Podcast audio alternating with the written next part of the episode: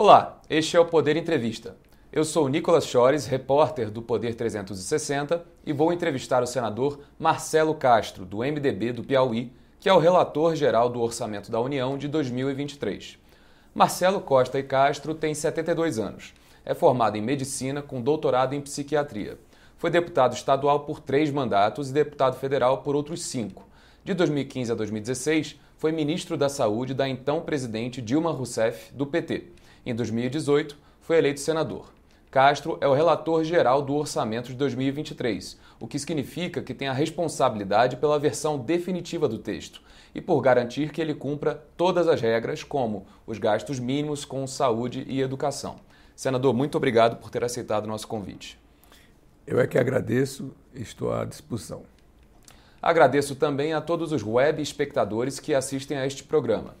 Esta entrevista está sendo gravada no estúdio do Poder 360, em Brasília, em 17 de agosto de 2022. Para ficar sempre bem informado, inscreva-se no canal do Poder 360, ative as notificações e não perca nenhuma informação relevante.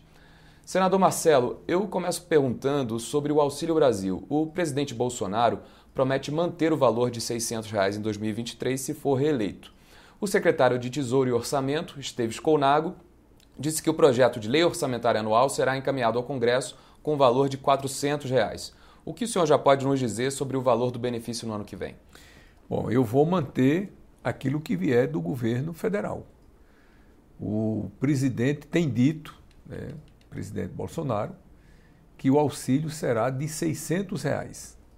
O presidente Lula já se manifestou algumas vezes dizendo que ele, sendo eleito presidente da República, ele vai manter esses 600 reais não é, nos anos subsequentes. E eu acho que politicamente, eu sou um político, eu acho difícil disso retroagir. Quer dizer, nós temos hoje aproximadamente 20, 21 milhões de famílias né, que vão receber esses 600 reais, estão recebendo os 600 reais. Você já pensou um presidente da República ser eleito, as pessoas é, recebendo 600 reais e depois ele dizer, não, esse só valia até a eleição, só valia até 31 de dezembro. A partir de 1 de janeiro, isso não vale mais. Porque, aliás, o que nós aprovamos foi isso no Congresso Nacional.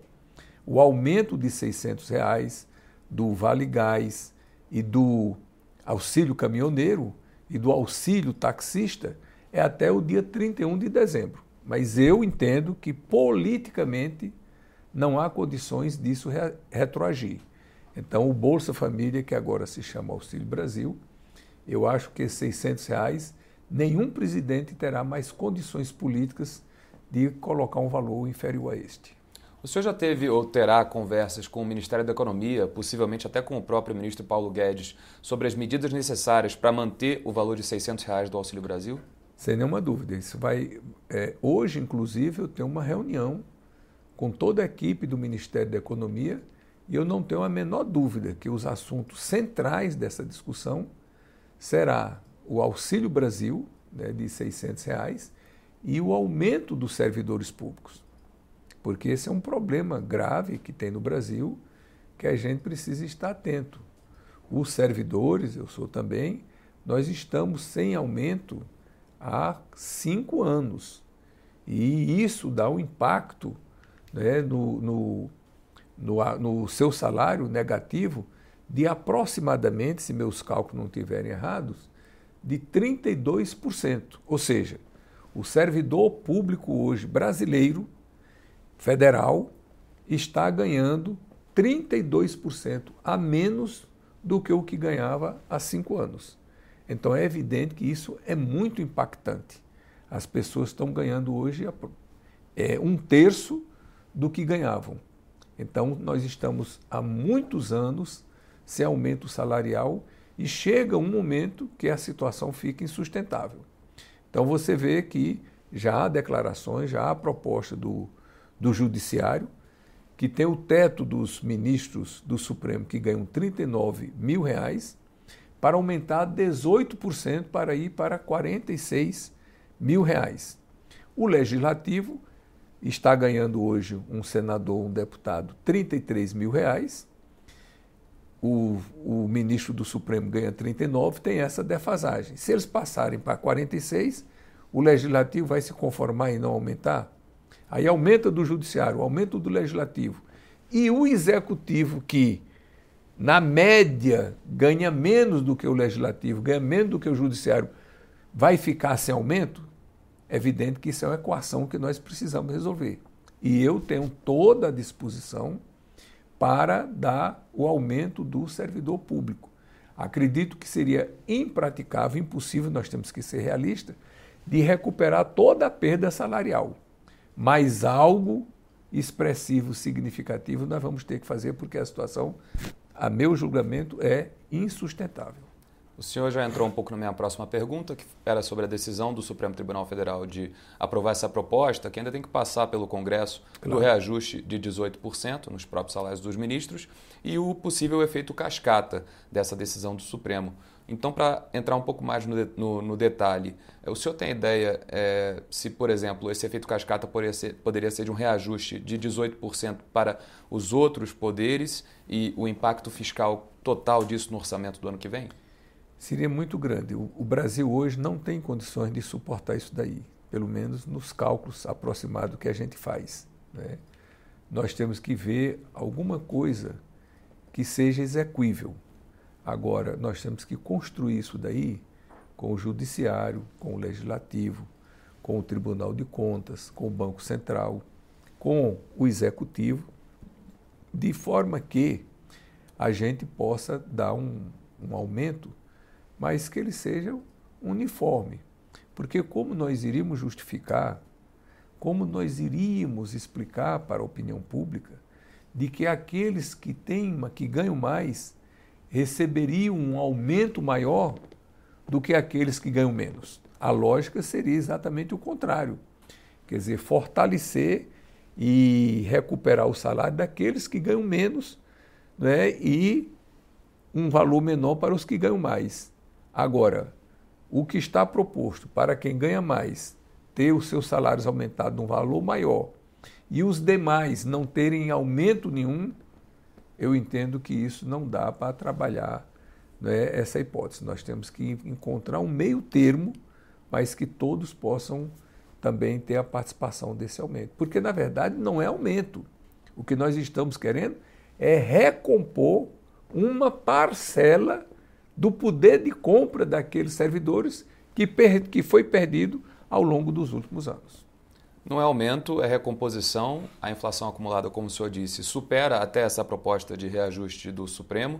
Exato. Mas para o senhor não é mistério nenhum que qualquer reajuste no salário do funcionalismo, ainda mais com o efeito cascata, não tem nenhum apelo popular, muito pelo contrário, costuma pegar mal com a opinião pública, né? Não, sem dúvida, mas que é uma, uma necessidade porque as pessoas estão com muita dificuldade. Quer dizer, a inflação brasileira que nós estamos vivendo hoje é uma inflação elevada. Temos uma notícia boa, uma notícia excelente, que foi a deflação desse mês. Então, eu estive hoje com o presidente do Banco Central, né, o Roberto Campos Neto, e ele, há uma, ele prevê uma expectativa de uma redução grande da inflação daqui para dezembro. Então ele acha que nós estamos numa curva né, decrescente e que vamos chegar lá com um valor muito menor do que nós estamos hoje. Ele te deu uma projeção de número para a inflação ao fim do ano? Ele acha que se as coisas. Você sabe que tudo isso são previsões, né, que depende de, como a gente dizia no secundário, da CNTPs, das condições normais de temperatura e pressão. Admitindo que não haja nada de extraordinário, que não tenha outra guerra, que o petróleo não venha subir, que o dólar não venha disparar, que as coisas se mantenham como estão, ele acredita que nós deveremos chegar ao final do ano com um valor de inflação inferior a 7%, que é uma grande vitória, porque nós estávamos aí com 10, 11% né, na projeção do final do ano, e isso se deve à redução do valor da gasolina, né, juntamente com as políticas que vem tomando o Banco Central do aumento de juros, então tudo isso daí está levando a uma queda da inflação e acredito que estamos no caminho certo. As propostas de emenda à Constituição, conhecidas como PEC dos precatórios, a PEC das bondades ou PEC kamikaze, que autorizaram o governo federal a dar primeiro, calote em dívidas da União e furar o teto de gastos em dezenas de bilhões de reais, inclusive para pagar benefícios em ano de eleição. Queria saber qual o impacto dessas medidas no orçamento de 2023, que eventualmente pode acabar sendo executado por um governo diferente do atual. Bom, eu não, não posso dizer como é que o, a gente não sabendo quem vai ser eleito presidente, né? Mas eu acredito que esse auxílio caminhoneiro, né, acredito que isso deverá ser mesmo para até 31 de dezembro. O Vale Gás, nós tínhamos aprovado lá atrás, eu inclusive fui o relator, né, uma, uma proposta que foi de autoria do senador Eduardo Braga, do MDB, e do deputado Carlos Aratini, né, do PT, de o valor do Vale Gás a metade do valor que custava. Agora nós botamos o valor total. Mas é evidente que tudo isso foi feito numa circunstância eleitoral. Então não adianta a gente esconder isso. Então, é a pergunta que caberia? Mas senador, mas deputado, por que é que vocês votaram uma coisa só eleitoral? Você imagina as pessoas que estão desempregadas, a crise que o Brasil está passando, as pessoas estão passando fome. 105 milhões de brasileiros têm insegurança alimentar, 33 milhões de brasileiros estão passando fome. Vem uma proposta e os senadores os deputados vão votar contra isso, mesmo que seja só para até 31 de dezembro. Agora, como eu disse para você, eu acredito que não há condições políticas de não manter esse auxílio Brasil num valor menor do que 600 reais mas tem, já, já tem uma estimativa da, da CMO, da Comissão Mista de Orçamento, é, sobre o impacto fiscal que, por exemplo, essas PECs permitiram que o governo gastasse fora do teto de gastos, né? É, isso haverá, haverá impacto disso sobre o orçamento de 2023? Bom, o teto que nós, nós furamos, nós aprovamos a, a PEC exatamente para furar o, pé, o teto.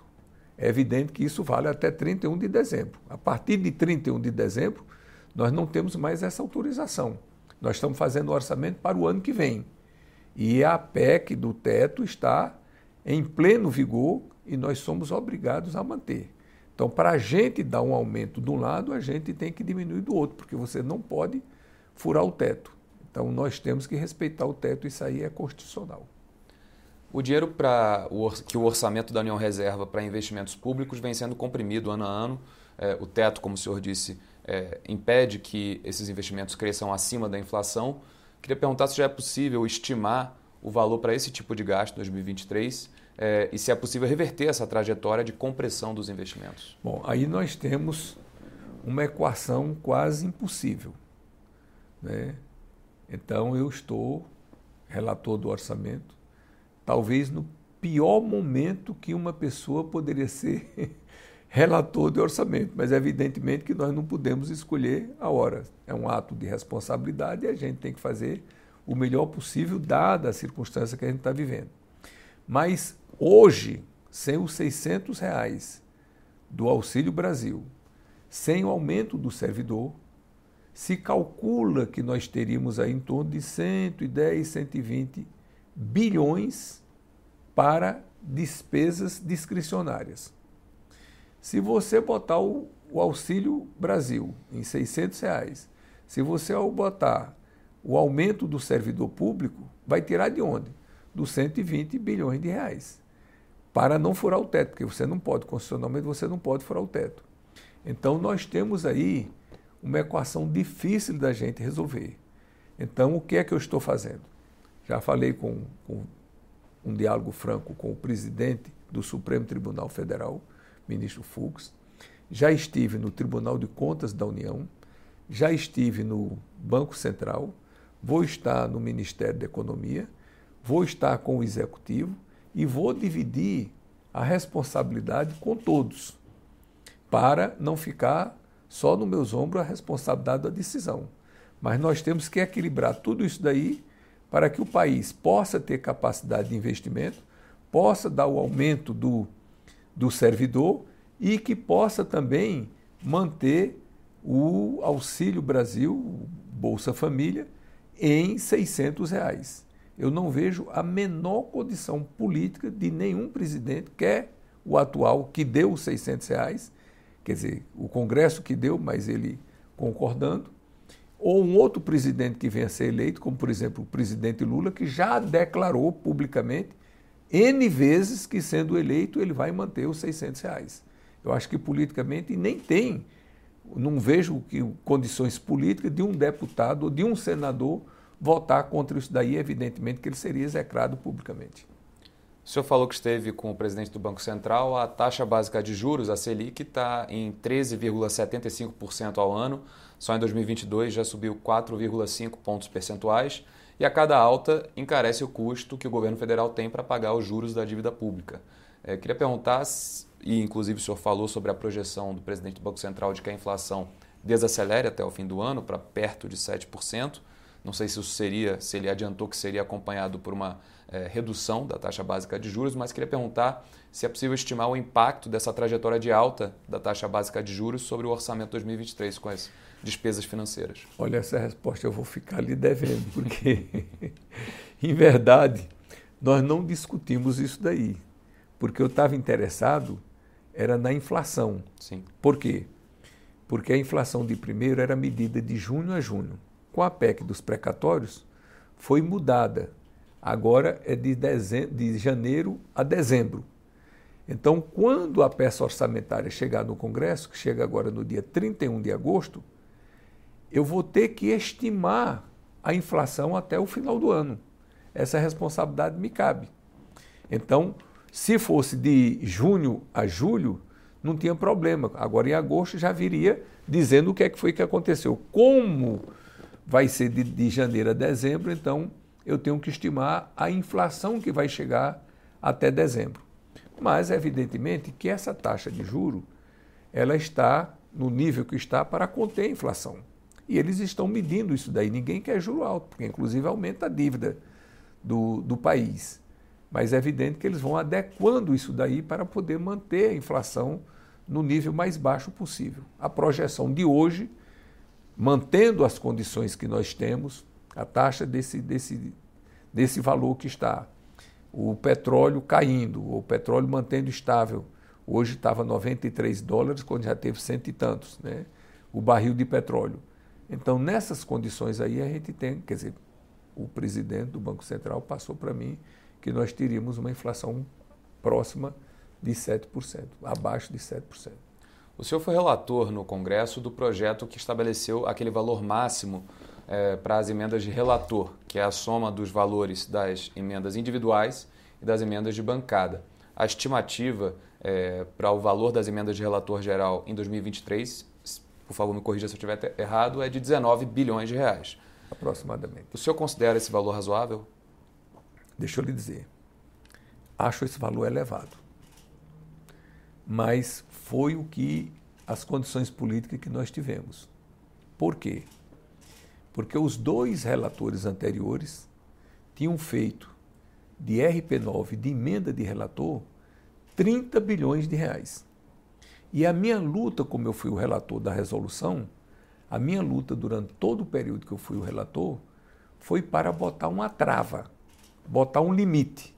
E o meu argumento era muito simples.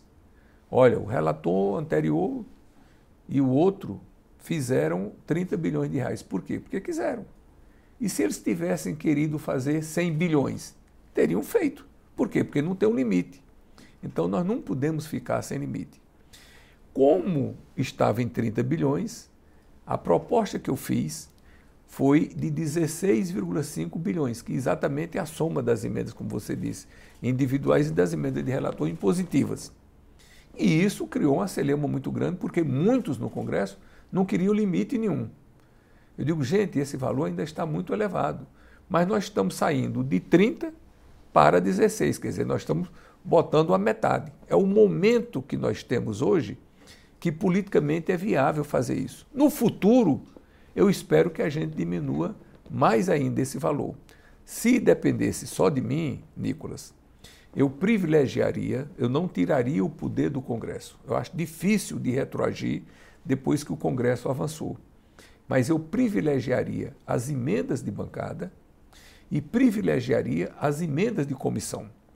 Ou seja, eu não estou advogando contra o Congresso. Eu estou advogando a gente colocar umas emendas de melhor qualidade. Eu digo isso e disse em pronunciamento e repito todos os dias. As emendas de bancada, as emendas de comissão, são emendas de melhor qualidade do que as emendas de relator geral. Por que isso? Porque nas emendas de relator há uma discricionariedade muito grande. Às vezes eu digo há uma hiper discricionariedade. O que não existe nas emendas de bancada. Por exemplo, eu sou do Piauí.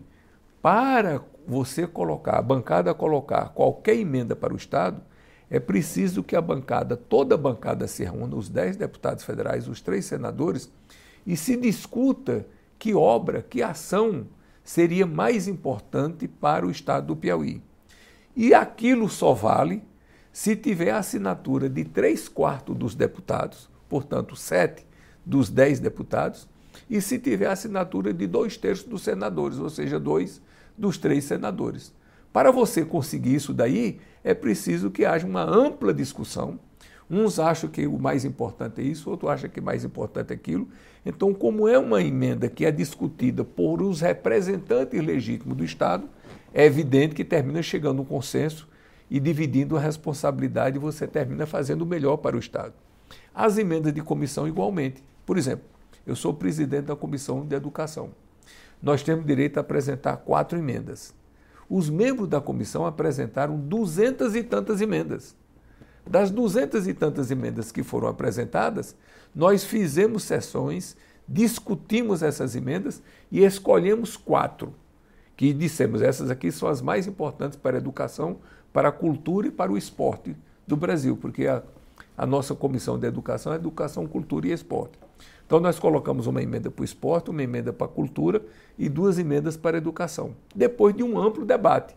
Então é uma emenda qualificada, porque quem faz parte da comissão de educação são os senadores mais dedicados à educação. Quem faz parte da emenda da comissão de saúde são os senadores mais dedicados à área de saúde os da infraestrutura, da, do meio ambiente, é claro, da agricultura, são aqueles que têm uma vocação maior e uma intimidade maior com a área. Então você vai discutir o que seria importante para cada uma dessas áreas, digamos assim, com os senadores mais preparados, que mais entendem daquela área. Então você daria uma qualidade maior. Já a emenda de relator é uma emenda muito discricionária, que vai para um determinado estado não obedece a ser um planejamento, a uma lógica, não é? a um, uma estruturação. Que, aliás, eu estou querendo fazer isso daí e conto com o apoio do nosso presidente Rodrigo Pacheco. Eu quero ver se a gente aproveita para dar um certo regramento para que as emendas não sejam tão soltas que possa ser aplicado em qualquer coisa, mas que siga um, uma construção que possa, por exemplo, dizer assim: bom, o deputado é livre, por hipótese, para aplicar os seus recursos onde ele quiser. Mas a prioridade, por exemplo, seriam obras inacabadas. Imagine uma estrada que está sendo construída, uma BR, que já tenha sido feito 100 quilômetros, que falte 20 quilômetros para concluir, que não haja recursos para aquilo ali. Então, a bancada daquele Estado ficariam com aquela responsabilidade de destinar a emenda para concluir aquela obra, porque serviria ao Estado, serviria ao país estaria dentro de um ordenamento, de uma organização, para que aquilo revertesse dentro de uma construção melhor para o desenvolvimento do país. Senador, a gente tem pelo menos dois dos principais candidatos à presidência da República, a senadora Simone Tebet, que é sua colega de Senado e de partido, o ex-governador Ciro Gomes, que chamam é, a forma como as emendas de relator vêm sendo executadas é, nos últimos dois, três anos de o maior esquema de corrupção da República. O senhor estava falando agora sobre a necessidade de qualificar essas emendas e de como há outros tipos de emendas ao orçamento que são mais, é, que têm mais qualidade. Queria perguntar se, por mais que esteja havendo esse esforço agora de qualificar as emendas de relator, da forma como elas foram executadas até agora, elas são mais suscetíveis que outras emendas a desvios e a corrupção? Não. Não há porquê. Porque qualquer emenda que você coloque, seja emenda individual, seja emenda de bancada, seja emenda de comissão, seja emenda de relator, qualquer uma, ela vai para um órgão específico do Estado. E aquele órgão específico do Estado, seja o Departamento de Estrada e de Rodagem, seja a Secretaria de esporte, seja a Secretaria de Saúde, seja a Secretaria de Educação, seja a Secretaria de Agricultura. Quando a emenda chega lá, que fez aquele convênio com o Estado, o Estado, muitas vezes, esses convênios vão para a Caixa Econômica. Através da Caixa Econômica que vai fazer toda a supervisão. Então, todo o planejamento, o projeto da obra, a Caixa Econômica que vai aprovar, vai verificar em loco se aquilo é daquela maneira e só paga depois que é feito, é feito a obra, ou parte da obra. E a Caixa Econômica aprova, inclusive, a licitação.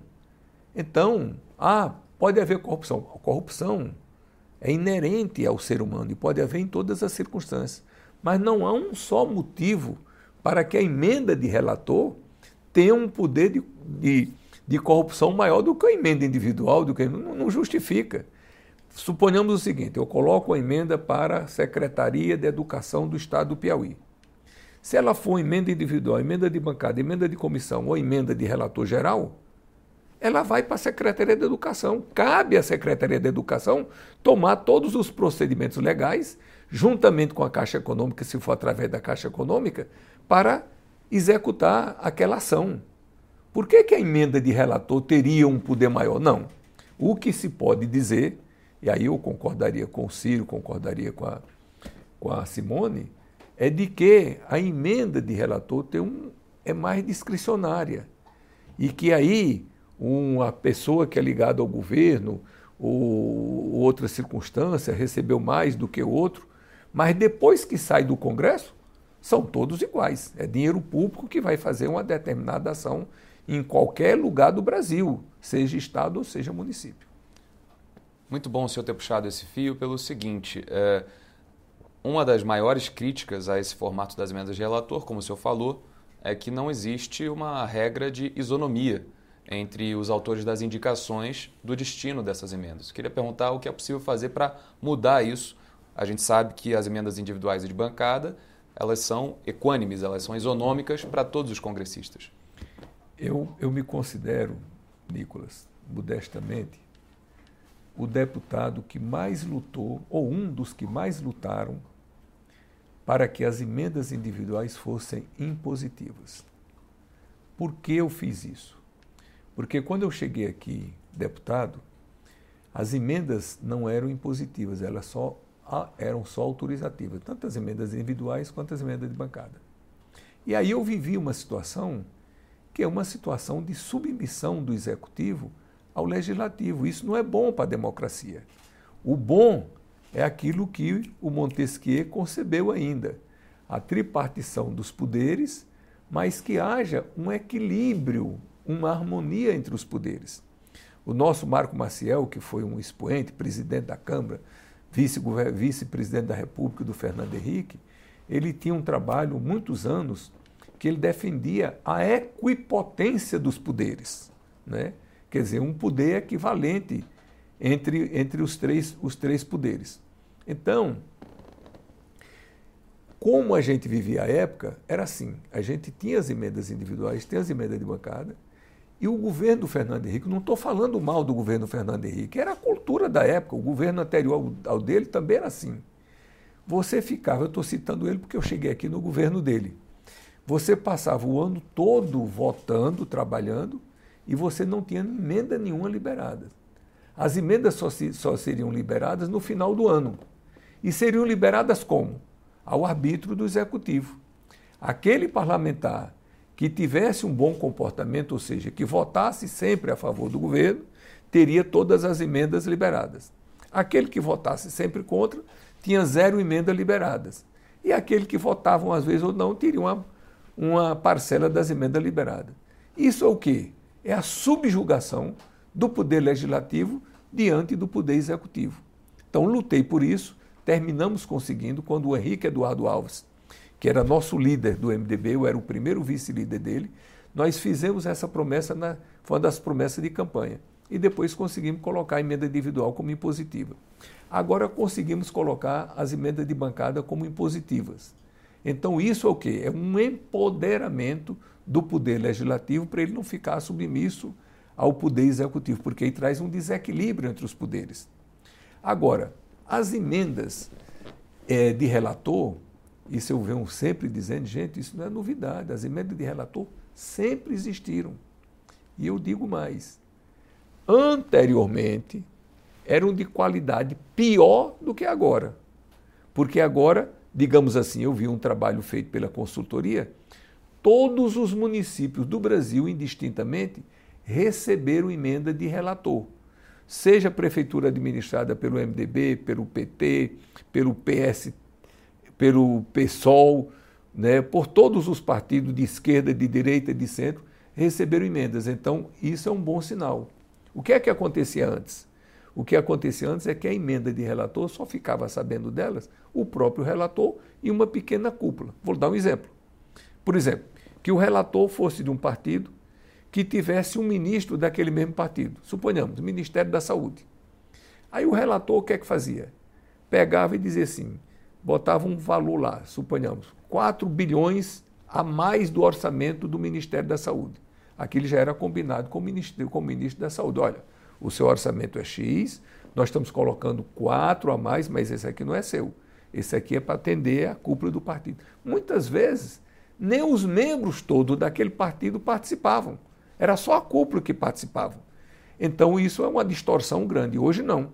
Pelo menos agora são publicadas, são publicizadas só sai qualquer recurso do, da comissão de orçamento quando tem o autor, o local, a finalidade, tudo isso é publicado, qualquer pessoa pode entrar no site da CMO que sabe exatamente, chega um, um valor para um município do Piauí, suponhamos, município de Jurema, tem que dizer qual foi o valor para que aquela obra e quem foi que solicitou aquele recurso se for o senador Marcelo Castro, se for o senador Amando, se for o deputado Júlio César, ou seja quem for, mas tem que ter o carimbo de quem fez isso aí.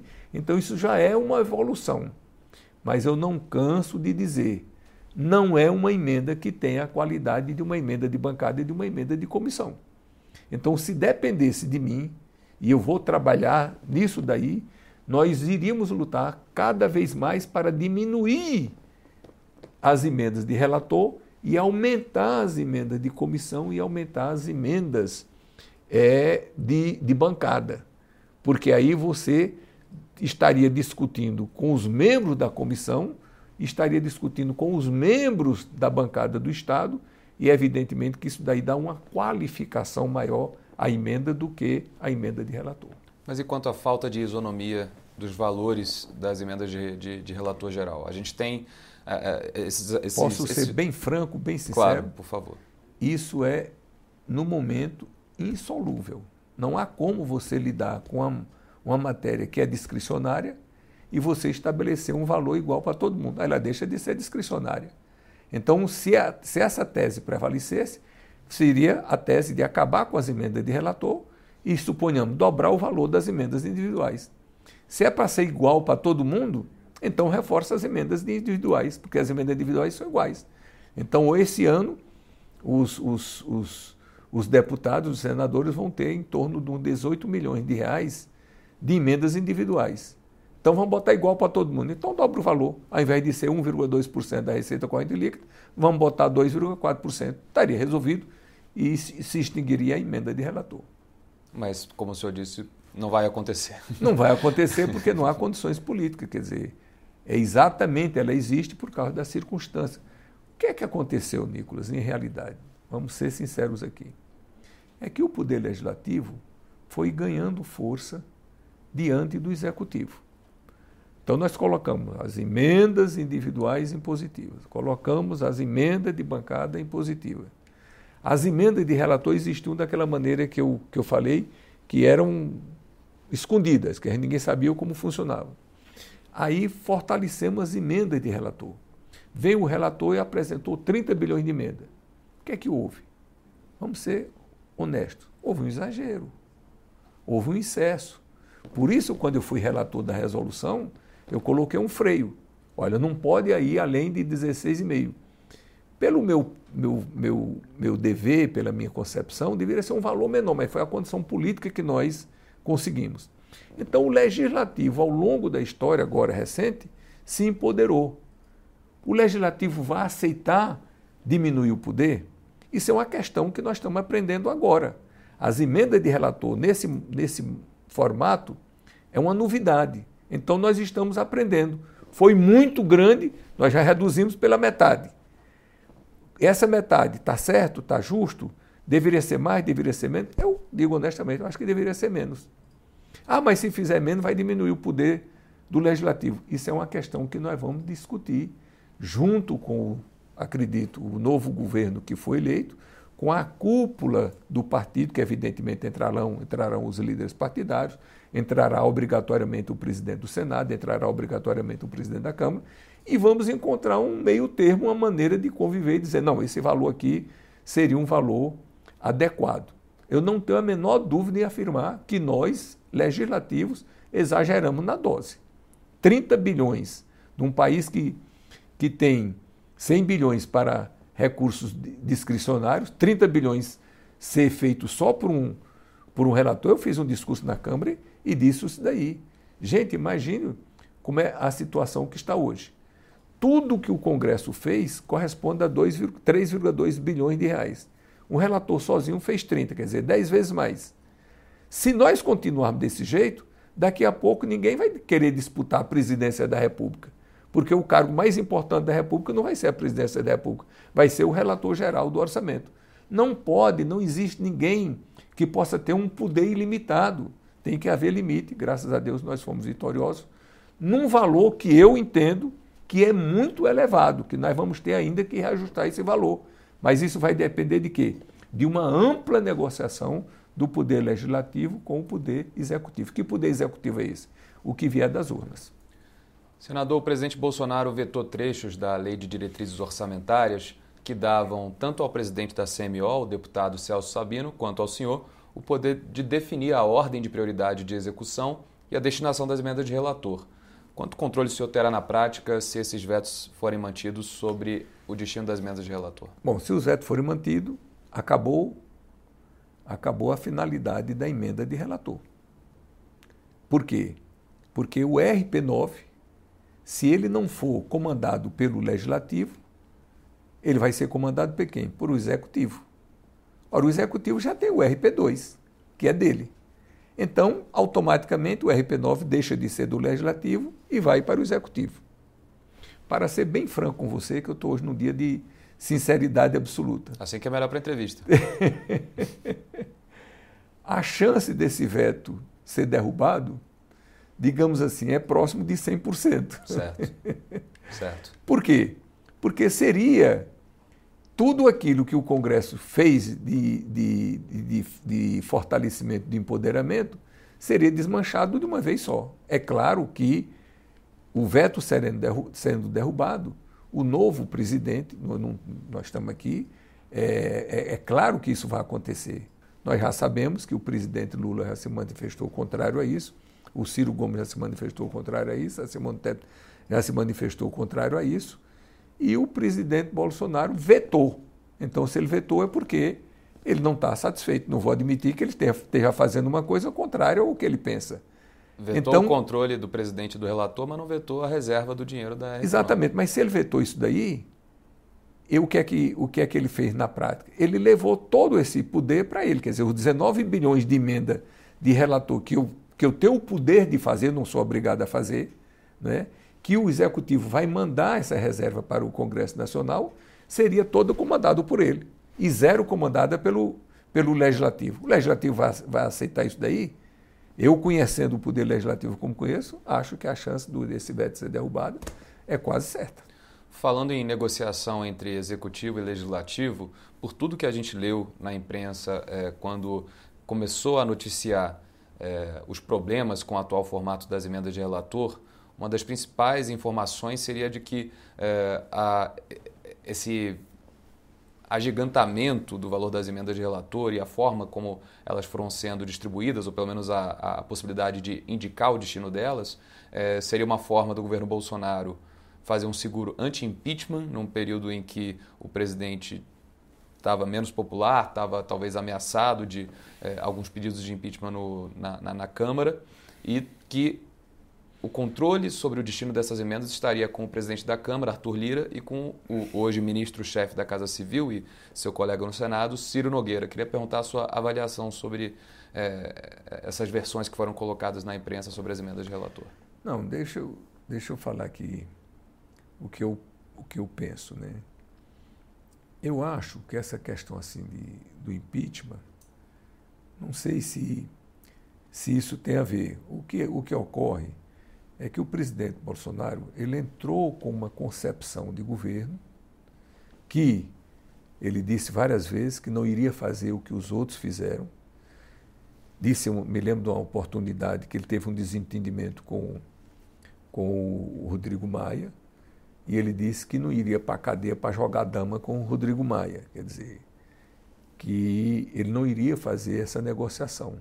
Você se recorda que o ministro é, institucional nosso, coro, general.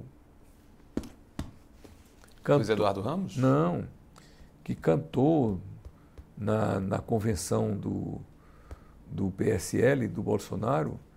Augusto se, Heleno? Se, se, se gritar. General Heleno. General Heleno. Como é que eu me esqueci do nome dele? Se, se gritar, pegar centrão, não fica um, meu irmão. Quer dizer, aludindo que o Centrão era formado por corruptos. Eles entraram com essa concepção. Como foi que o presidente Bolsonaro organizou o ministério? Não eram os partidos que indicavam, ele não queria entendimento com partidos. Eram as bancadas temáticas. Então, era o, a bancada do agronegócio que indicava, que indicou a Tereza Cristina, era a bancada da saúde que indicava, que indicou o Mandetta, era a bancada né, evangélica que indicava e por aí, por aí foi. Não deu certo. E aí o presidente Bolsonaro mudou a concepção de governo e trouxe o centrão para dentro. Que centrão é esse?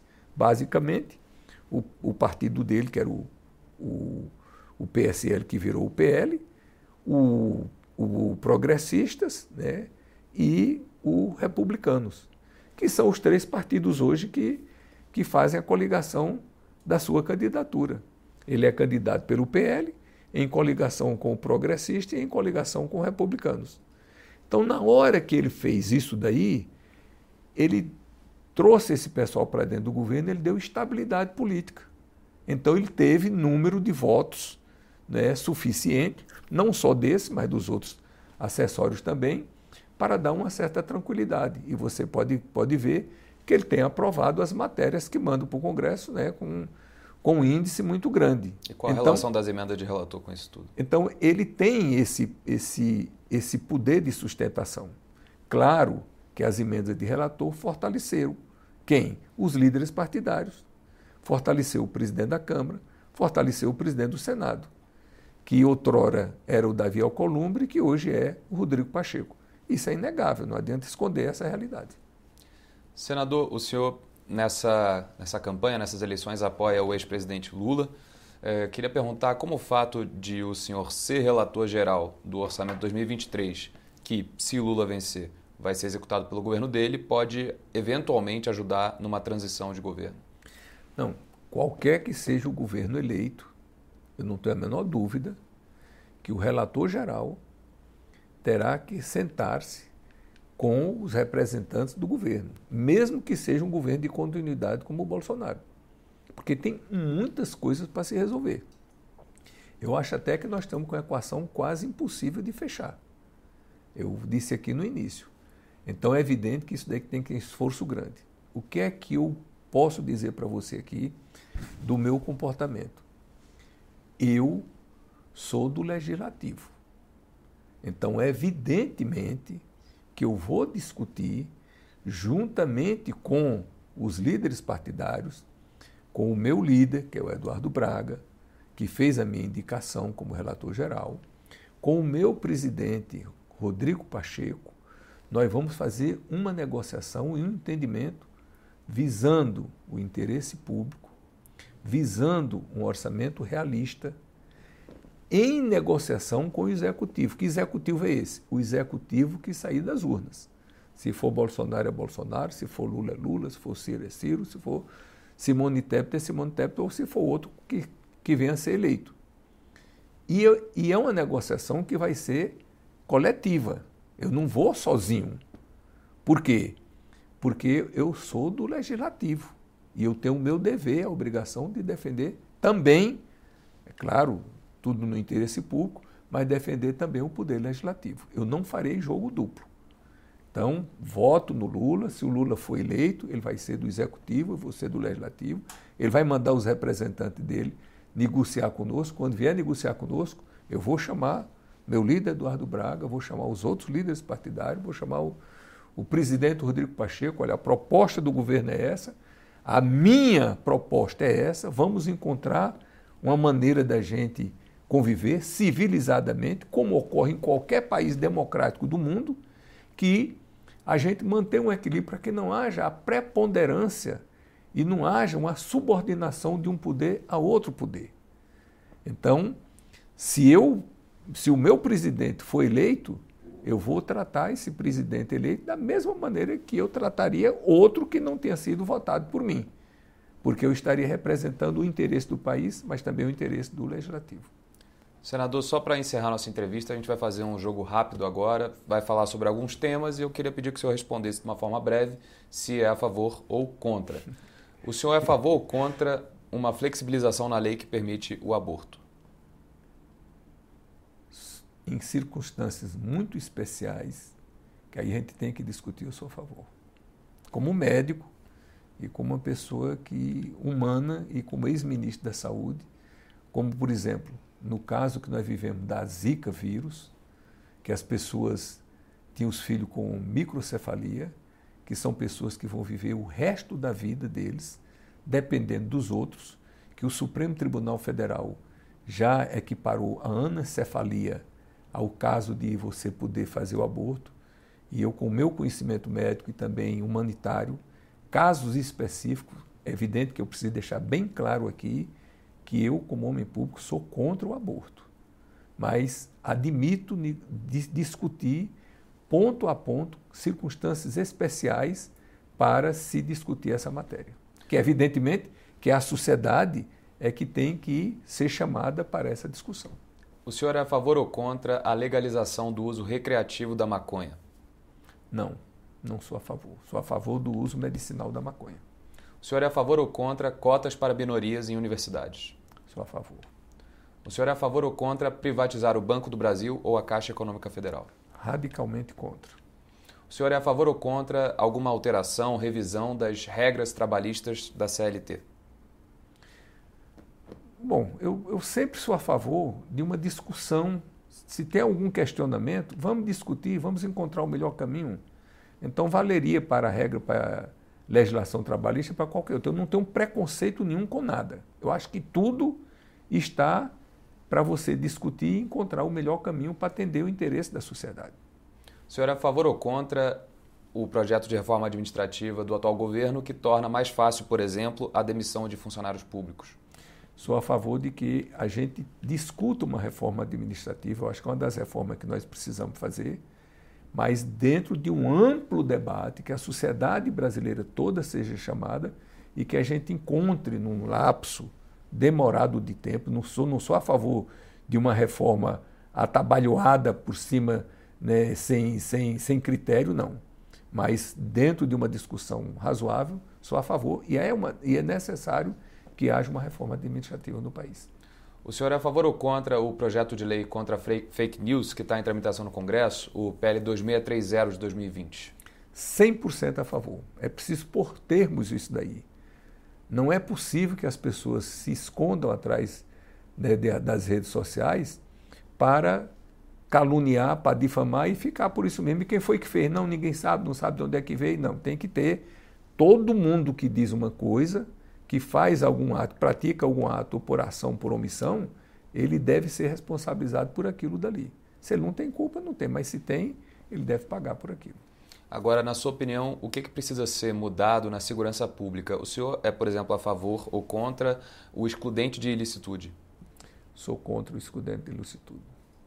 E sobre o meio ambiente, como promover a preservação e, ao mesmo tempo, o desenvolvimento da Amazônia? É possível? É possível é possível, é viável e é necessário. Outra coisa, O Brasil tem uma responsabilidade, eu entendo, maior do que qualquer país do mundo sobre a preservação do meio ambiente global, da Terra. E o Brasil tem tudo para ser o grande líder mundial para liderar todos os países do mundo na preservação do nosso planeta. Nós estamos perdendo tempo. Por quê? Nós temos a matriz energética, uma das mais limpas do mundo. Nós temos a matriz elétrica de mais de 80% da energia que nós consumimos é de fonte renovável, limpa, não é? De energia, como energia hidráulica, energia eólica, energia solar, energia da biomassa. E se nós, se nós, nós temos a Amazônia, que é a maior reserva florestal do mundo, quer dizer, nós éramos para ser campeões mundiais de preservação e veio servir de modelo exemplo para o mundo inteiro e está cobrando dos outros a proteção do meio ambiente. Não, nós estamos, somos o patinho feio da história. Quer dizer, nós temos toda a oportunidade e estamos jogando essa oportunidade fora e sendo condenado a imagem do Brasil, a imagem muito desgastada no mundo inteiro, principalmente por causa da, do meio ambiente. Então, evidentemente que isso precisa de uma providência urgente. O grande mal do Brasil é a emissão de, de CO2, sobretudo de queimadas ilegais, e o Brasil, infelizmente, não tem tido até agora a capacidade de conter isso daí. Então, é preciso que o novo presidente da República, seja ele quem for, tenha um planejamento para o Brasil e para o mundo, e o Brasil saia à frente dos outros países, preservando o meio ambiente, porque quem está quem tá sendo condenado com isso daí é o mundo todo. Olha o aquecimento que está havendo no mundo. Nos últimos anos, nós batemos recorde por cima de recorde de aquecimento global. Isso precisa ter um fim. E só tem se nós diminuirmos as emissões de gases de efeito estufa, que principalmente é o CO2. Chega ao final esta edição do Poder Entrevista. Em nome do jornal digital Poder 360, eu agradeço ao relator geral do Orçamento 2023, senador Marcelo Castro, do MDB do Piauí. Eu que agradeço, Nicolas, e fico sempre à disposição para dar os esclarecimentos né, que a sociedade brasileira precisa. Eu acho que um dos deveres princípio do homem público é sempre estar à disposição da imprensa para prestar as informações, para dizer o que está fazendo, o que não fez né, estar sempre né, dando satisfação à sociedade daquilo que ele foi eleito, daquilo que ele está fazendo para poder responder aos anseios da sociedade. Agradeço também a todos os web espectadores que assistiram a este programa. Esta entrevista foi gravada no estúdio do Poder 360, em Brasília, em 17 de agosto de 2022. Para ficar sempre bem informado, inscreva-se no canal do Poder 360, ative as notificações e não perca nenhuma informação relevante. Muito obrigado e até a próxima.